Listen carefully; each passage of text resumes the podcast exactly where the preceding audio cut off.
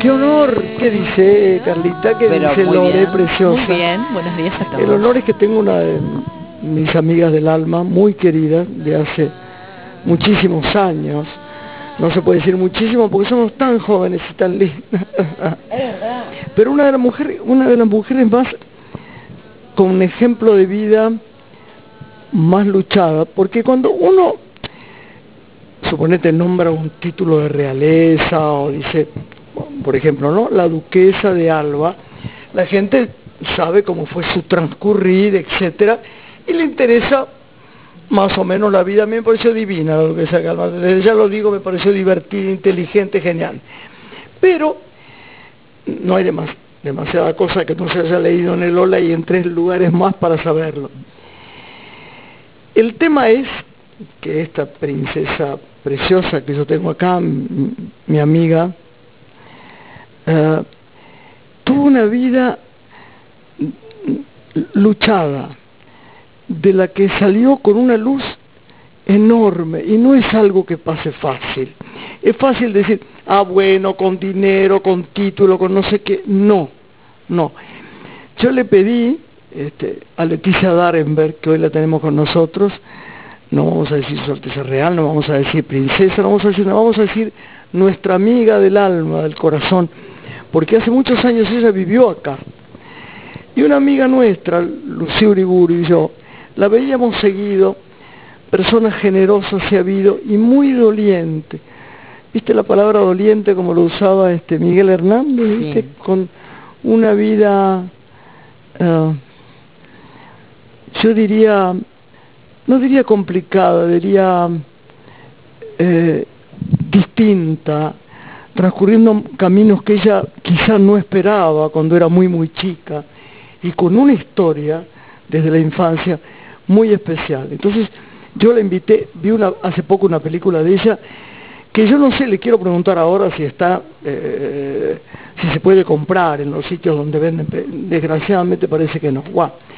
Pero es una película preciosa, yo haría, eh, haría copias y, las vendería, eh, digo, si fuera una persona que se me dedicara a eso, yo las regalaría, porque es casi un testamento lo que ella hizo. Y algo muy, además una película bella, con una luz preciosa y una historia que impacta mucho. Hola mi querida Leta.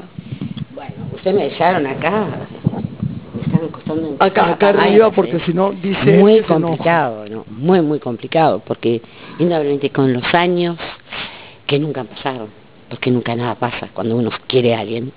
Yo te conozco hace muchos años, me acuerdo cuando estábamos en Punta del Este, te veía en lo, en, ahí en el San Rafael, en el hotel ahí, cuando venías y era todo un movimiento, una locura de la gente, viste, Graciela Borges, ¿te verdad? yo, yo quiero una cosa, era, que en este programa hay, hay una cosa que es como ley, no hablar de mí, mm, bueno. yo ya hablé de nuestra amistad que es enorme. Pero es increíble. Pero yo, yo sabes una cosa, verte. yo honro tu vida porque ha sido tan especial y ha seguido muy siendo complicado. tan complicado. Muy complicado. Sí, porque tan complicada. por caminos tan complicados. ¿Cómo la luchaste? Bueno, es que no tuve otra, amor. Siempre decimos que el mundo, la vida es de los que resistimos. Si hay alguien que resistió. Hasta el último accidente de tu hijo, Y que sí. fue una cosa terrible. Las chicas quieren saber, ¿dónde naciste? A ver, ahí está. Yo nací en Lorena, el ¿qué Líbano en 1941, en plena guerra mundial. Y eh, bueno, 41 terminó en 45 la guerra, era un protectorado francés. Y bueno, y nací en circunstancias muy especiales. Mi madre quería estar con su marido, y para estar con el marido, si estás en guerra, no puedes estar, porque si muere uno, tiene que estar el otro. Entonces no podés estar juntos, no pueden estar. Entonces mi madre se enroló bajo el nombre de soltera y se fue al Líbano a traer a su marido porque me estaba esperando. Yo tengo unas fotos que ahora miré después de muchos años, yo la veo acá chiquitita, un metro cincuenta y ocho, yo soy un metro cincuenta, y cuando tú la ves parada ahí y pensar que yo estaba en esta panza, no puedo creer dónde me metió, y así fue, nací porque ella voló sobre una mina, manejando un- un- una, una- un- una ambulancia, y, um, y como le dolió la barriga, se fue corriendo porque estaba cerca de ese sitio que se llama Brumana y fue a un, a un sitio que estaba al lado de donde voló y encontró una, una letrina, ¿viste esas cosas donde abrís la pata? Y entonces se puso ahí, empezó a empujar y dijo, ah, no, no, no, mi problema me parece que es otro. Y empezó a gritar como loca, ayúdeme, ayúdeme, porque yo creo que estoy pariendo. Y me estaba pariendo. Y, y nací con 850 gramos. En plena guerra, ahí arriba, en Brumana, en ese pozo. No se puede creer. Nadie lo cree, nadie. Y hasta la edad de los 20, 30 años, hasta los 30 años, nunca podía hacerme un permiso eh, para viaje o lo que sea, para un millón de cosas que siempre te pedían. Eh, bueno, tiene que poder eh, probar que usted es fuera de tal. Pero no es muerta. Se siempre tiene que volver al Líbano, a Beirut, para ir a pedir mis documentos hasta que Francia, cuando terminó con el protectorado, que demoraron años hasta que toda la papelería volviese, que hoy está en Nantes, en Francia, yo pudiese reencontrar mis papeles. Hoy en día me pasa algo, paso por Francia. Pero antes era toda una tragedia, porque cuando me llegaban los papeles, ya había pasado el, tiempo. Entonces siempre había problemas para mí, para moverme, para un millón de cosas. Pero bueno, mi vida fue siempre, como lo dijo muy bien Graciela, eh, capaz que es una vida que yo elegí porque fui criada en una familia... Siempre la vida que uno elige en el fondo, ¿no? Que, parezca mentira. Sí, y además yo soy una gran convencida que nuestra vida ya está escrita. Una parte de nuestra vida ya está escrita. No sé si tú pensás como yo. Yo estoy totalmente convencida. Eh, tenemos... Eh, en nuestro karma, que no quiere decir malo bien, quiere decir no, suceder, no, no, tenemos karmas, nuestros karmas pueden cambiar, lo podemos modificar un poco, pero hay líneas básicas que tú no puedes cambiar. Y pienso que yo nací, vine en este mundo en un momento muy extraño, muy duro, muy difícil para todos. Y para otros, claro, donde hay grandes desgracias, al mismo tiempo, al mismo tiempo hay otros que crecen cuando los otros se hunden, porque siempre es así el mundo, ¿viste? Se necesitan tragedias grandes para que el mundo pueda resurgir con grandes fuerzas, porque así se construyó Europa, ¿no? Con sangre y lágrimas. Sí, ¿Y cómo es, Leticia, la, infancia de, una princesa, asignada por un título nobiliario del Fue increíble, debe ser difícil escapar? Muy difícil, porque yo de chica, siempre me acuerdo que estaba siempre con nanis, con profesores, con personas que siempre alrededor mío, y nunca tuve esa cosa que, de los padres o los tíos que están alrededor tuyo no existe. Rodrigo tenía un, un, ¿cómo se llama? Un tutor y yo tenía una institutriz que se llamaba Mati. Rodrigo era su, hermano. Mi hermano, que fue gran amigo muy, tuyo. muy amigo mío, gran amigo mío, la verdad. Sí, sí, una de las personas que más he extrañado, en un momento dejé de verlo. Sí. Este, pero gran un poco, pero por circunstancias familiares. Sí. Pero, pero lo he querido muchísimo, una persona de una generosidad y un amor enorme. ¿Y jugabas entonces siempre acompañada, siempre acompañada por adultos? Con, alguien. Siempre ella, Mapi. Estaba Mapi, nunca pude dar una orden a nadie hasta los 18 años. Siempre tuve que aprender a lavar, a hacer mis cosas yo. No podía dar una orden, porque cuando yo decía, ay, mi Mapi, estoy cansada, por favor, necesitaría poder eh, descansar. Usted, cuando termine lo que tiene que terminar, sepa lo que es estar cansado para cuando dé una orden usted, sepa cuándo la da y por qué la dio. Y toda mi vida fue así hasta los 18 años. Yo a los 18 años fue la primera vez que pedí un permiso para poder pedir una Coca-Cola, no había en casa, pero pedir agua, por ejemplo. O un té o un café, porque Coca-Cola estaba prohibido porque no era sano tomar Coca-Cola. Los gringos, los europeos son un poco reacios a esas cosas, sobre todo en aquel entonces. Hoy en día todo el mundo toma Coca-Cola, pero en aquel entonces eran los juguitos, las cositas, los tecitos, los petit Pero transitaste el hacer, porque uno puede pensar que un niño, una princesita, le resuelven todo. A mí fue todo lo contrario. a mí fue lo contrario. A los 12 años mis padres nos hicieron ir a una sala, que era la famosa sala de la torre, que para nosotros decir vayan a la torre era todo el mundo temblaba porque o era para una cosa buena o mala, normalmente era porque era tan insoportable que era para para moverme un poco los no, espantoso. Bueno, y entonces vamos para allá arriba y ahí mi padre dijo, a partir de con mi madre dijo, nos hemos tomado la decisión que a partir de ahora hemos dado las órdenes a Mapi y a Jorge de que ustedes dos tienen que empezar a trabajar para afuera, para gente necesitada. pueden elegir entre las cosas que nosotros le hemos dado. O sea, había clínicas, hospital, lo que querías. Podías elegir perros, gatos, loros, lo que querías, pero gente que necesitaba realmente ayuda. Rodrigo eligió para leer para los ciegos. Sí. Y yo pedí de limpiar pisos, porque lo que mejor sabía hacer en salud pública. Pero tenía que dar dos horas por día para hacer algo afuera de mi casa. Y después me empecé, me acostumbré tanto a hacer dos horas que después era tres horas, después me empecé cuatro. Y cuando llegué a los 14 años, yo vivía más en el hospital que en mi casa. Y además, la verdad era una manera de escaparme y conocer otro mundo. Porque entrar en mi casa era como entrar en un pasado que ya no existía. Y yo siempre decía cuando veía a mis padres, ¿por qué tenemos que vivir en una cosa que ya no existe? Y mis padres me querían matar. Me decía, porque si ya en la Revolución Francesa o cuando hubieron las tragedias que han habido en el mundo, cuando se dividieron todos los países, se han ido de, eh, de monarquías a repúblicas o lo que sea, si todos hubieran pensado como usted, hoy en día no existirían. Y yo, pero ¿y cuántas existen? Te podrás imaginar que yo en mi casa me miraban como si hubiera salido Eras una transgresora, no, no, no, no, terrible, terrible. Un día, mira, le falté tanto de respeto a mi madre, la miré y dije, bueno, si usted tiene tanta duda sobre mí, sé lo que le pido, ¿por qué no me hace un test de sangre? Me limpió la cara de una tal bofetada que durante 15 días nunca más pude aparecer en público.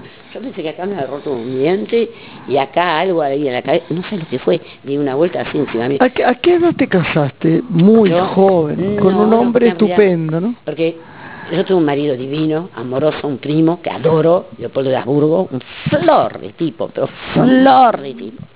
Pero éramos dos niños. ¿Qué experiencia de la vida teníamos? Yo la única experiencia de vida que tenía eran los hospitales. Hoy ir a trabajar en los barrios abandonados, que la gente nunca iba. Y Leopoldo era Pero eso de todas maneras, es- yo sé, eso te reconfortaba vos. Pero sí, y yo voy a seguir. Yo no puedo vivir sin eso, porque para porque, mí... es- porque a mí lo que más me impresiona, digo, pasaste por el infierno del alcohol, esto es... Yo fui una alcohólica perdida, pero pero perdida. Eh, y- pero eso eso fue para Yo nunca, la yo nunca desgracia. la vi alcohólica perdida, pero no, debo porque no te porque das ella cuenta, porque por- porque ella se retiró de- del ámbito social, no no Totalmente, totalmente. y lo padeció sola y aprendió sola a salir de ese horror. Pero el mérito de ella es quien es ahora, pero ese transcurrir lo tenemos que conocer. Esa es, la una verdad. cosa muy difícil de salir de eso, porque mi, mi única salvación para poder afrontar la vida era tomar, porque yo buscaba que a mí me reconocieran que no era Leticia Darme, la hija de, yo soy alguien, yo soy algo. Y, yo, y la gente nunca me decía, eh, la gente no estaba conmigo por mí, y, y- y además en mi familia siempre me decían, cuidado, ustedes nunca se olviden que nadie se va a acercar a ustedes por ustedes, se van a acercar por su nombre, por su posición o por su plata. Ahora- o sea, cuando tú sos así y, y seguís creciendo, es un espanto. Pero Alicia, yo quiero pensar si esa dinámica familiar que se había impuesto era común en las familias de la nobleza. Todos, Funcionaba siempre así. tú y yo. Pero siguen todavía hoy en día, cuando tú vas en esas familias, muchos de ellos te dicen así, que son todos muy simples, todo, pero siguen con unas cosas de una rigidez, porque no, es- si tú lo pensás, ¿cómo te van a educar estos padres que nunca conocieron otra cosa? Ponete en el sitio. Entonces yo, ahora, la, la edad, frase es que nunca conocieron otra cosa. mis pobres padres, ¿qué querés que les diga? Eh, déjenme venir a comer en la mesa. Nunca vieron un niño sentarse en una mesa. Entonces. No tienen ni idea qué hacer conmigo. No existe que un menor esté sentado en una mesa y empiece a hablar. Yo tenía 18 años y si yo no me hablaban, me tenía que callar la boca. Y si le decía una palabra, estaba out Es un martirio. Estaba fuera de la mesa. A los 18 años me senté en la mesa la primera vez de mi vida. Pero yo no era mayor todavía. Mayor es 22 años en aquel entonces. ¿Y qué soñabas hacer cuando eras pequeña que no pudiste Ballet, hacer? teatro, cine. ¿Ves? Y fue una tragedia, porque cuando ellos me pusieron pupila en un colegio en Inglaterra, yo me fui a Old Vic, que es un teatro muy conocido en, en Londres. Y Imagínate. yo me escapaba ahí. Y siempre iba a tomar clases, hasta un día que descubrieron el fato. ¿Sabés cómo me sacaron de ahí? Pero escuchame volando de ahí. Sí, sí, y el ballet lo hice muchísimo hasta que mis padres decían, bueno, ir en contra va a ser peor, va a ser peor. Vamos a llevarla a esquiar con nosotros, pero a obligarla a esquiar. Con un poco de suerte, hasta en una pata se va a romper algo. Decime, Dicho ¿cuándo vinieron para acá?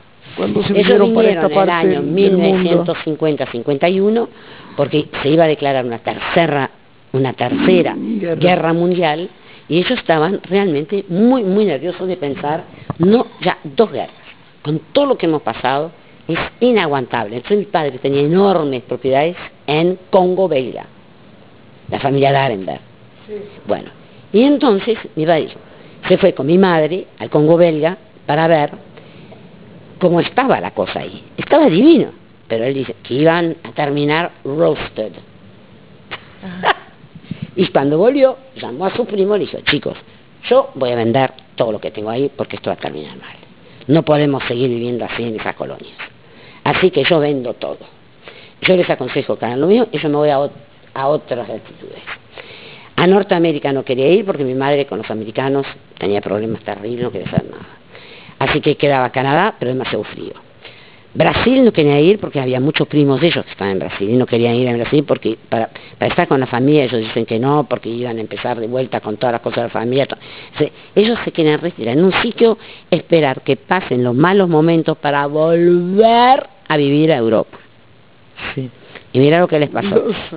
Nunca mucho llegó. a su madre, mucho. Nunca le llegó el momento.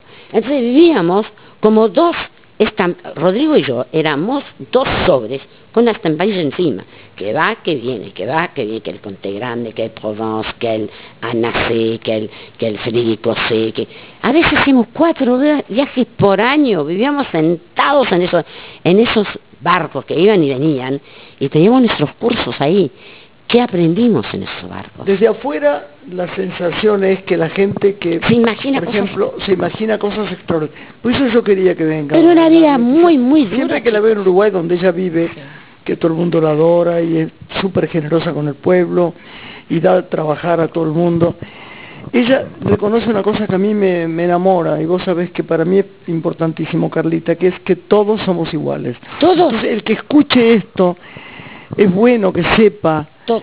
Que no tenés beneficios por nacer No. una princesa a- y, y a pesar del dinero, No. todo lo que fue y el alcoholismo Y todo. y la soledad. A razón. En- en- a causa de todo lo que yo he vivido, pues yo veía que todos los otros por lo menos luchaban para poder llegar a hacer algo. Yo estaba todo el día que tenía que aprender eh, la historia de la pintura, historia de la música, esa- la, la poesía, eh, tenía que venir al living, todos los pelos así, que tenía unos pelos hasta acá, todos ¿viste? con una, con pega pega, en aquel entonces no había nada, no había spray. Sí. ¿Sabes con qué me lo pegaban? ¿Con ¿Sabes con qué? Con, con cerveza. Y se me quemaban las orejas con un, con un hierro caliente que me hacían con meta. No. ¿Hay algo, Leticia, de todo esto que contás que hoy persista en las familias con títulos nobiliarios? claro, sí, sí, ¿Qué sí. aspectos crees que se mantienen tal cual en cuanto a la Yo- bueno, rigidez, yo la creo, educación? yo creo que quedó la rigidez de que no se olviden nunca quiénes son, no perder, pero siempre tienen que ser humildes. Tienen que aprender la humildad en sus vidas. Tienen que aprender a ser chiquito. Tú no sos nadie, no existís, existís si tú podés hacer algo para alguien. Pero si no, no sos nada, sos uno más. Pero lo que no podés es tener pensamientos libres, o sea, hacer decir, yo voy a hacer Eso, eso es yo muy impresionante, tener Eso. pensamientos libres. No tenés pensamiento libre. Es decir, ay, cómo me gustaría ser artista. Pa, tres bofetadas. A mí no me gusta comer ensalada. Cuatro bofetadas. Y la palabra libertad no existe. Tu deber, te levantás de mañana con... Sí, yo decía a mis padres, cuando lo veía. Je comprends pas. Si usted tuviera un... pa- Todavía quedaría, por ejemplo, un país que todavía tuviéramos como Monte Carlo, como, como Holanda, como cualquier país de lo que, hay, Austria, Alemania, Santo Imperio, todo lo que tú quieras, puedo seguir por horas. Hoy en día no existe más. Ustedes en estas casas siguen viviendo como si estuviéramos, me dicen mis padres, pero si todo el mundo pensase como usted, no quedaría más nada, Leticia. Si usted tiene que pensar que en la vida hay gente diferente, no. Me ponía así, no lo podían creer. Y es ahí donde yo creo. en el ¿Qué literatura tenías permitida en ese momento? Ah, bueno, todos mis clásicos. todos mis clásicos. Yo no, yo no elegía un libro.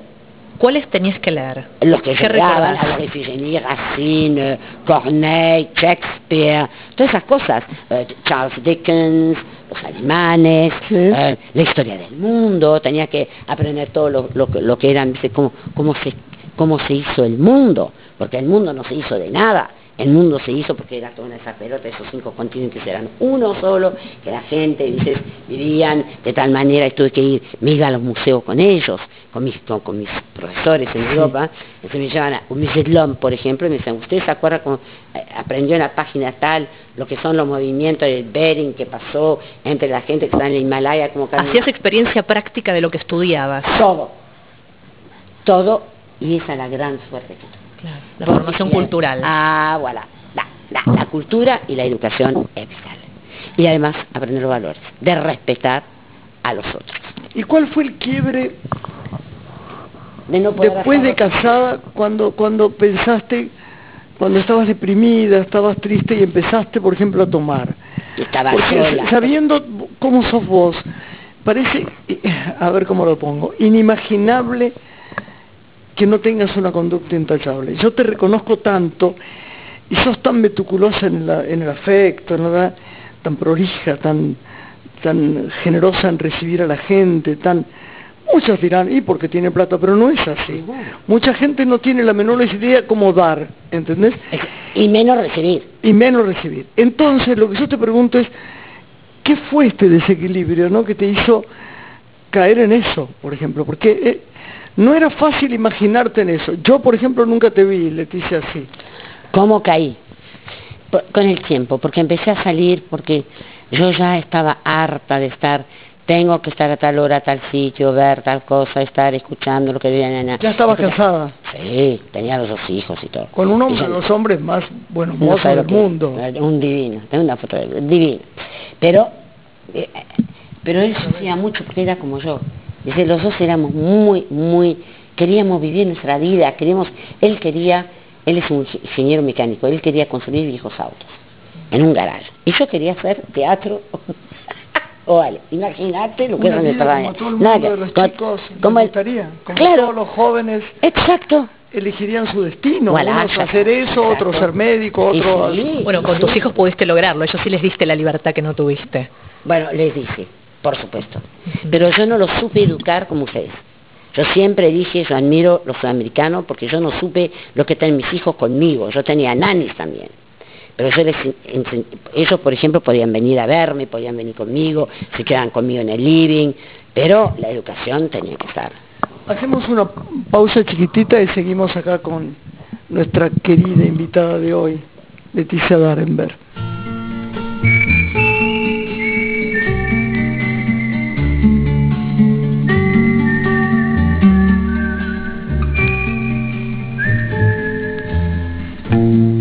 Laetitia, je ne savais pas que tu étais tout pour moi. Un oiseau chantait tout près de moi. Mais je ne l'entendais pas. Et tu vivais innocente, éphémère. Tu habillais nos printemps de chimères.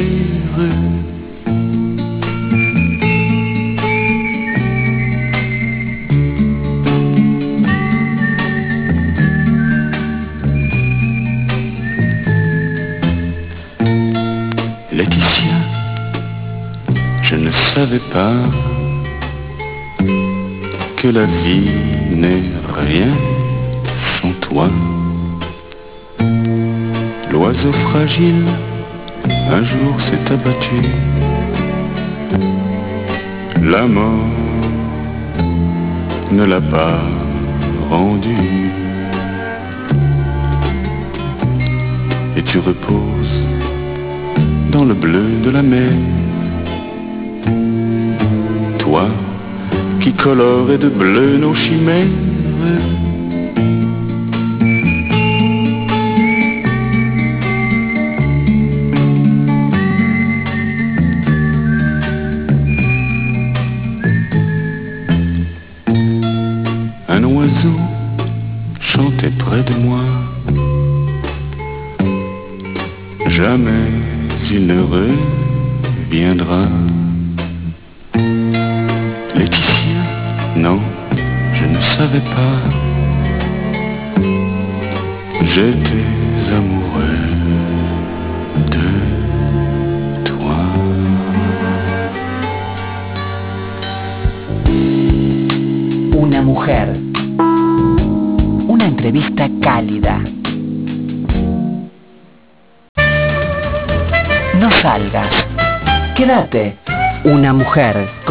Graciela Borges.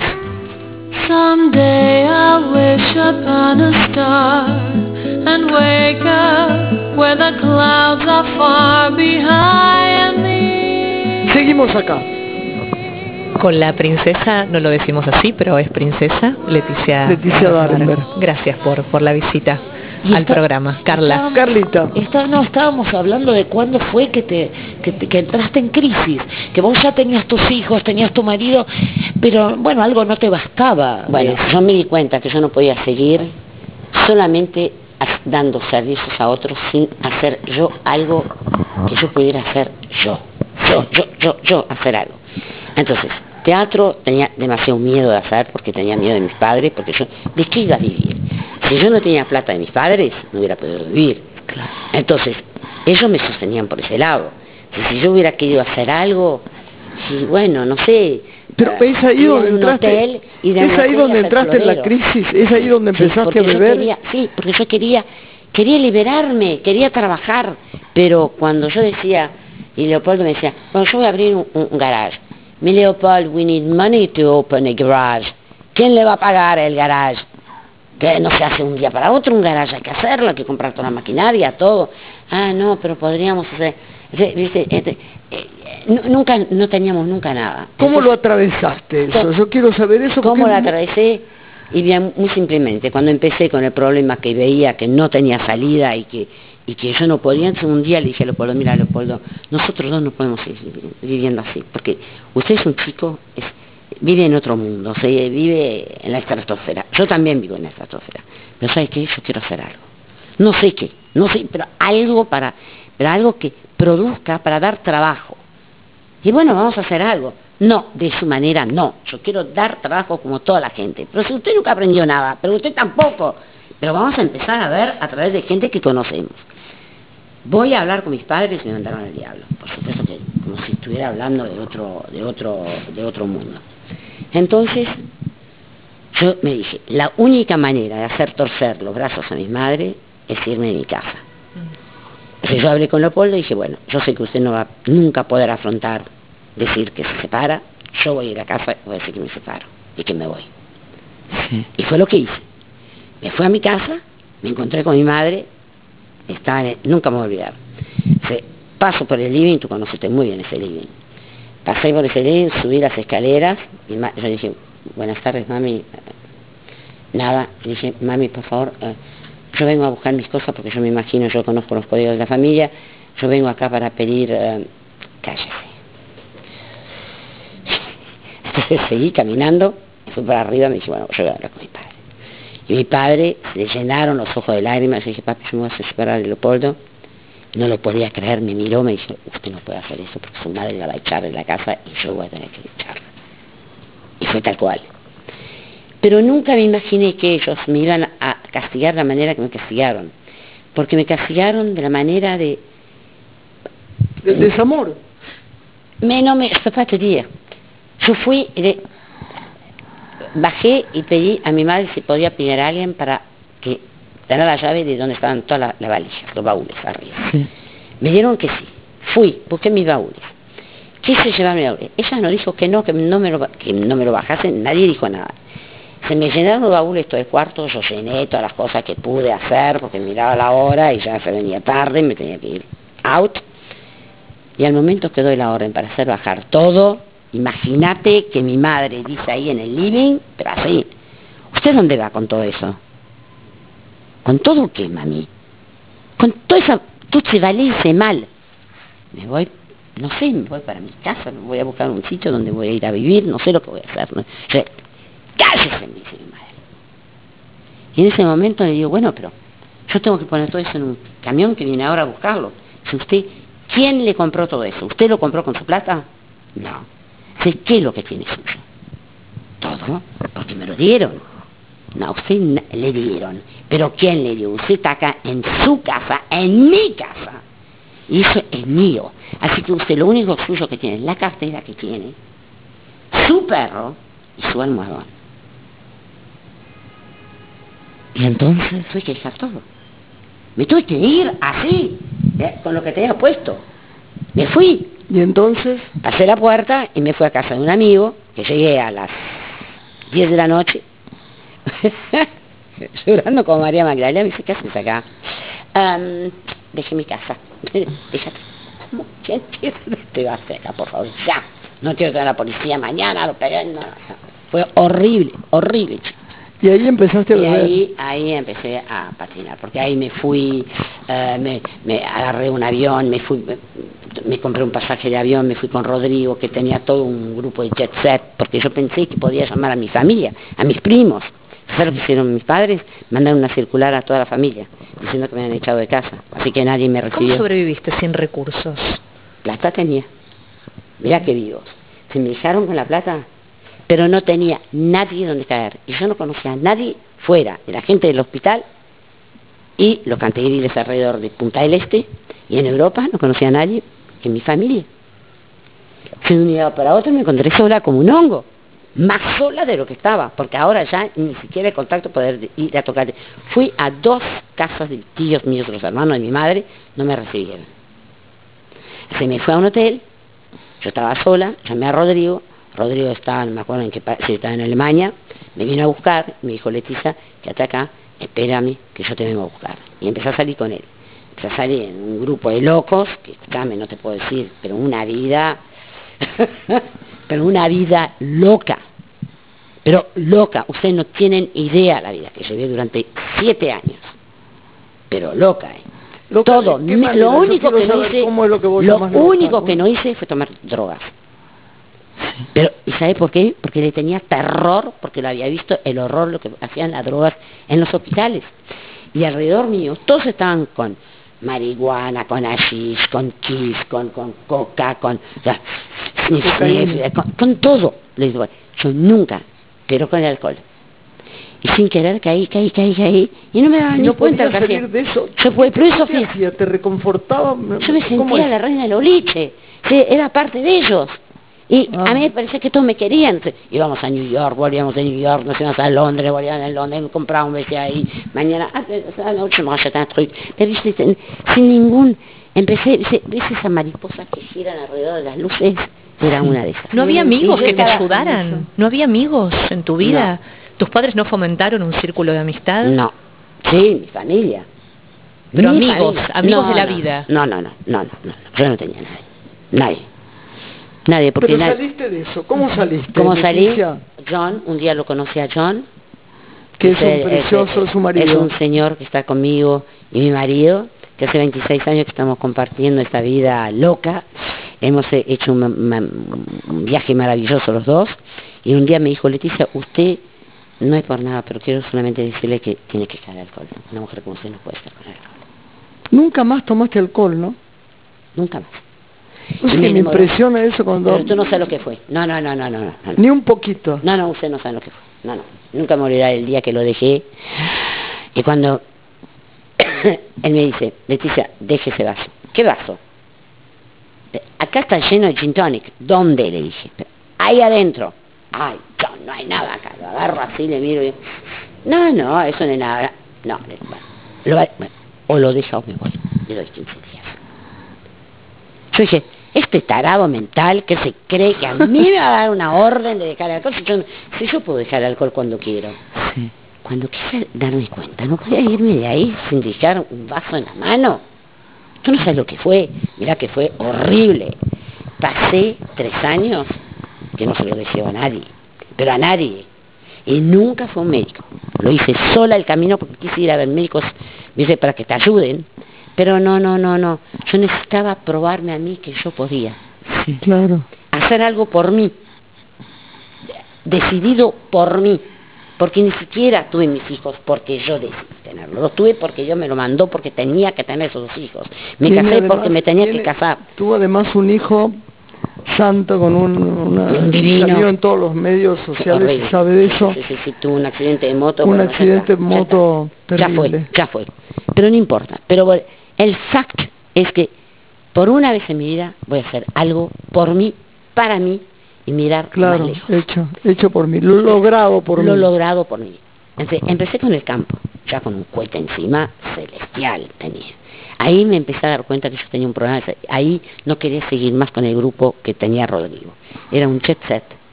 Pero ustedes no saben lo que era. Era una locura. Pasamos de LA a Hollywood, de Hollywood nos íbamos a, a New York, de New Ah, York a horror. París. de Parecería París- bueno, pero No, no, usted no sabe. No, no, horrible. No, no, no, no, no, no sabe la vida. No, no, no.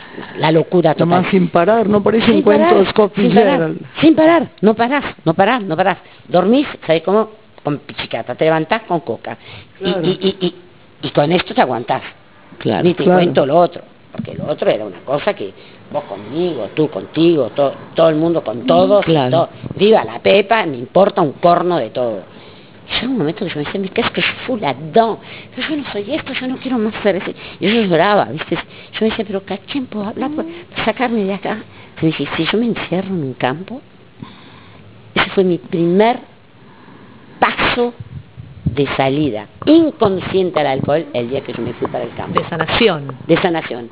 Y me fui para el campo. Y, y ahora vamos a hablar un poco de la patada y de todo la- lo que Todo. logró. Pero, pero no solamente Fueron esto, años de es trabajo todo. y trabajo y Pero trabajo. todo, toda mi vida fue una, fue una lucha para llegar. Y al fin y al cabo fue para salvar mi vida. En el fondo muchas veces de noche cuando me duermo pienso, Leticia, ¿por qué hiciste todo lo que has hecho?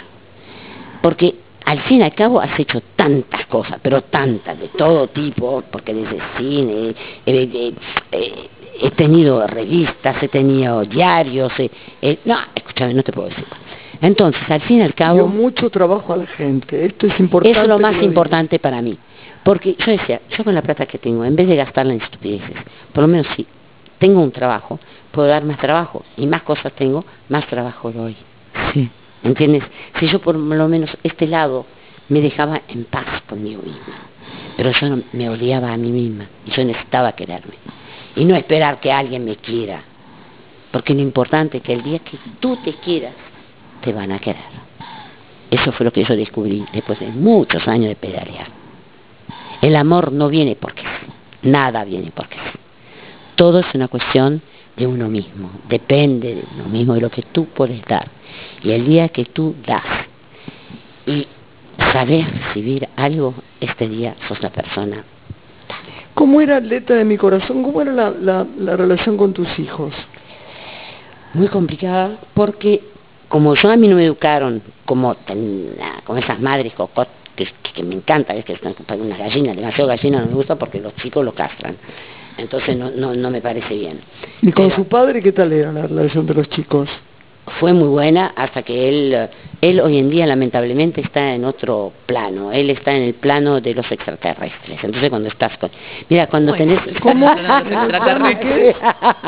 Yo aterricé, él subió a la... ¿En Yo serio? aterricé y él ahora está con los extraterrestres, está con una mujer, eh, con una secta que lo único que se interesa es que ¡Ah, qué horror! Bueno, qué horror. así Nada peor que las sectas, Y nada. bueno, Sherry, alors, bueno, pero es un hombre que no tiene mucha personalidad, es un tipo amoroso, excelente, Sí, buenísimo, acuerdo, sí. pero no tiene fuerza. No tiene, no, porque lo escracharon como tanto. uno digita lo que, Lo- lo, lo- que quiere y lo- que piensa, ¿no? Lo que es la educación espiritual, ¿no? Sí, sí, no, importantísimo. Es decir, y es tan importante quererte. Vuelvo a repetir, porque tú, tú sos la imagen de lo que tú quisiste dar Exacto. y recibir. Es decir, yo quiero recibir, tengo que poder dar. Y para poder dar, tengo que poder mirarte en los ojos. Y, pero mirarte en serio y poder decir, tema yo complicado. soy esta persona. Con todos tus defectos. Y quererte con tus defectos. Y la Que lo digas vos me parece muy importante. Pero no solamente Muy eso, importante, todos, ¿sabes? todos La gente lo escucha y aprende mucho, así como cuando vino nuestra amiga preciosa eh. Eugenia Unger hablarnos del holocausto, del horror que fue para, Ah, no, para me su vida, terrible, que fue una terrible, mujer terrible. maravillosa. Son todas enseñanzas, maestrías. Grandes, Porque la gente, claro, no es, ah, ¿cómo Son como una luz. La vida de, Sí. eh, Idealiza. de- claro, de Leticia Daremer, es una es como, es algo caótico si no está la educación espiritual y el amor en el medio. No, el no. dinero no salva nada. No, ayuda. No, ayuda muchísimo. Ayuda pero- muchísimo, pero no te hace la pero vida. además, te no, destruye. te claro, si no lo usas bien. Está- es peor que el diablo. Es una energía. como Es peor que el diablo, ¿eh? Es una energía.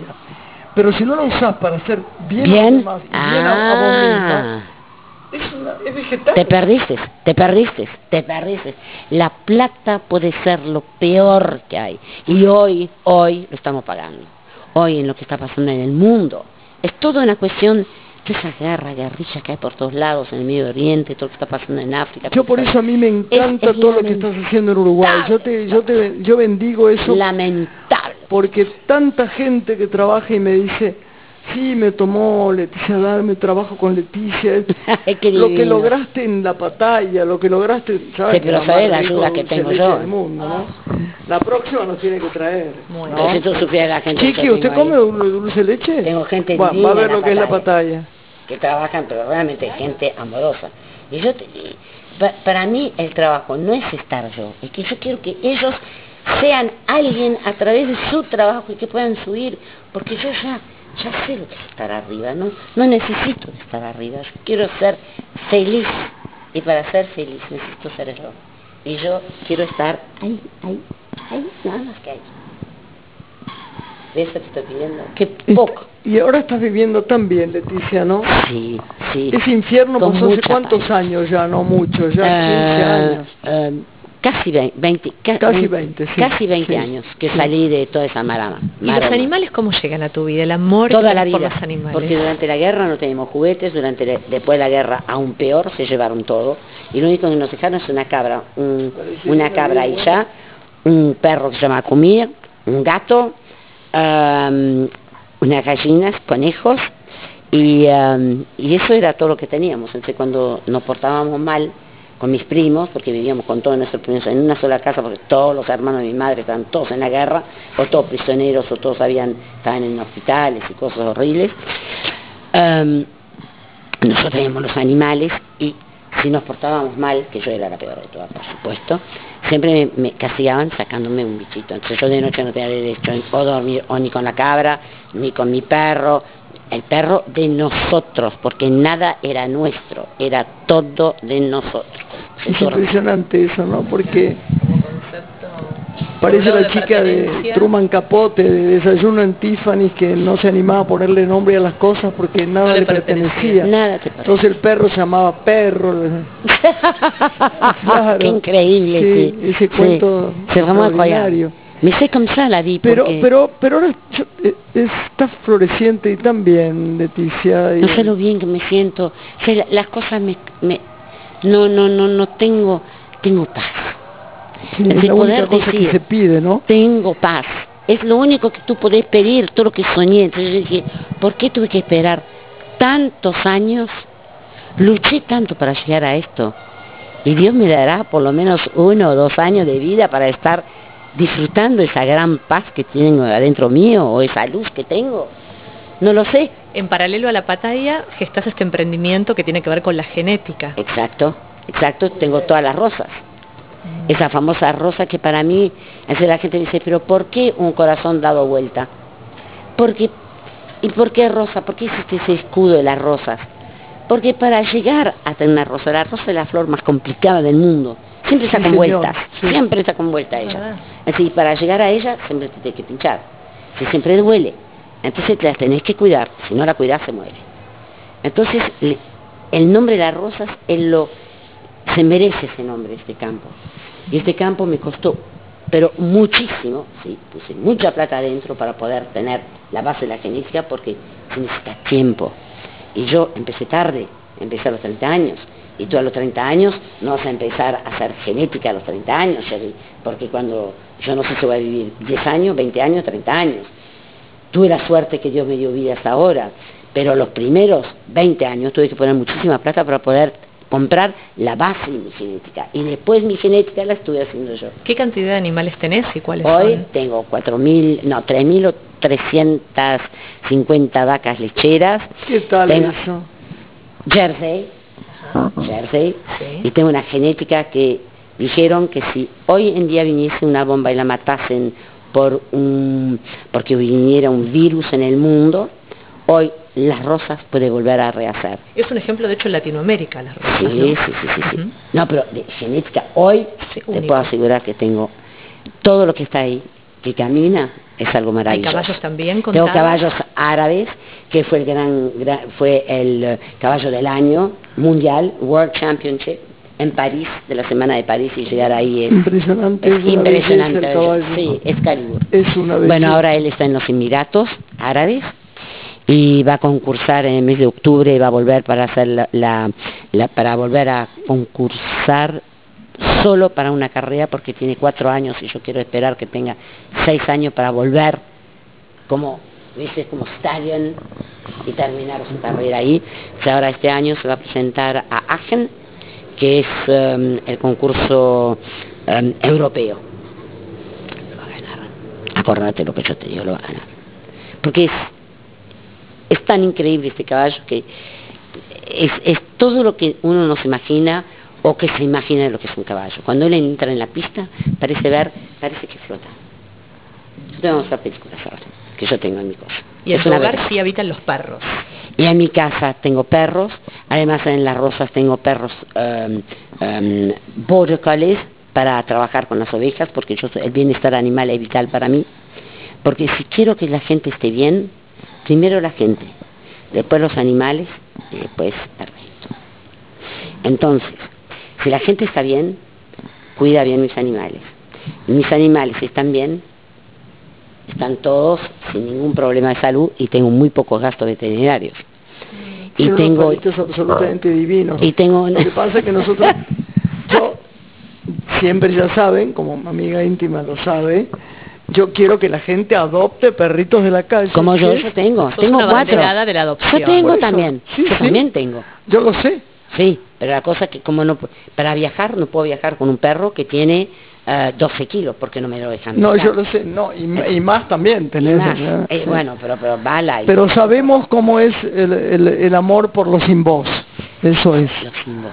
Sí, Exactamente, sí. ellos no se pueden quejar. Es por eso que yo soy tan blanda con los bebés, con los viejitos, con los animales. Sí, Porque no se pueden quejar, no tienen voz, no pueden decir, me duele, solamente llorar, o gritar, o morder. Decime una cosa, ¿quién hizo esa película tan preciosa que tu Un francés, un señor Porque, que- porque vos contás mucho, pero esta peli es todavía mucho más que lo que contás. Tiene unas zonas de alegría y de, de padecimiento al mismo tiempo muy profundas.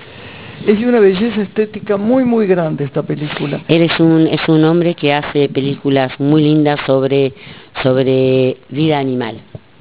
Ah, es muy con conocida en Acte, en Francia. Y él es un hombre que... ¿Y dónde se da esta película? ¿No se puede La dar en los sí, sitios?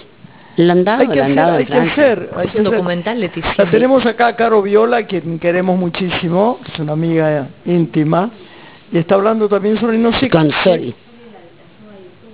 Sí, habría que subirla. Chicos, hay que ver esa película. ¿Cómo se llama la película? La princesa charrúa. La Esa de la- charrúa. Es Esos muy son chicos. Voy a tratar de conseguirte Yo dije, siempre dije que si salía del alcohol iba a poner un centro para ayudar a los otros de salir. De drogas y alcohol. Y uno de los chicos que estaba ahí salió de alcohol y, y un día vino y me dijo, Leticia, ¿te puedo pedir algo? Sí. Si yo, en vez de que te digan Alteza o algo así, si yo te pongo y viene con una corona de flores divina que había hecho él, que había salido de la droga, que estaba limpio, hacía tres años que había hecho el curso y todo, y yo te bautizo, dice la, nuestra princesa charrúa, me puso. Ay, qué precioso. Nos tenemos que ir. Vos no sabés lo que yo te agradezco que hayas venido, Leta, de mi corazón. Sos una divina, tú, sos una gran Vos, señora. vos sos un, un ser precioso. Y, y, y los ejemplos de la gente que ha padecido y que ha pasado mundos, viste, que tiene mundos en la mirada, como vos. es bueno contarlos porque es una gran enseñanza, a veces es una maestría. Vidas diferentes. Porque la gente en algún sitio de Buenos Aires, de Uruguay, de no sé dónde, donde se escuche el programa, que es en todo el país por suerte, en esta radio bendita, cree otras cosas. Yo mismo, cualquiera, cree acerca del dinero, de los apellidos, de la, de la oligarquía o de la nobleza. Y hay que saber que todos somos iguales en experiencias distintas y que todos, Todos. sobrepasamos y vivimos cosas dolorosas y nos rescatamos en el alma. ¿no? Exacto, exacto. Gracias, Y todos Lita. tenemos que ser humildes, sobre todo. Te queremos. Y yo también. Ah, ahí da, un aplauso. Gracias. Gracias. Una mujer se ha perdido, conocer el delirio y el polvo. Se ha perdido esta bella locura, su breve cintura debajo de mí. Se ha perdido mi forma de amar, se ha perdido mi huella en su mar. Veo una luz que vacila y promete dejarnos oscuras. Perro ladrando a la luna con otra figura que recuerda a mí. Veo más, veo que no me halló. Veo más, veo que se perdió. La cobardía es asunto de los hombres, no de los amantes. Los amores cobardes no llegan a amores, ni a historias se quedan allí. Ni el recuerdo los puede salvar, ni el mejor orador conjugar. Una mujer innombrable huye como una gaviota y yo rápido seco mis botas, blasfemo una nota y apago el reloj. Que me tenga cuidado el amor, que le puedo cantar su canción. Una mujer con sombrero, como un cuadro del viejo Chagall, corrompiéndose al centro del miedo y yo, que no soy bueno, me puse a llorar. Pero entonces lloraba por mí y ahora lloro por verla morir. Pero entonces lloraba por mí y ahora lloro por verla morir.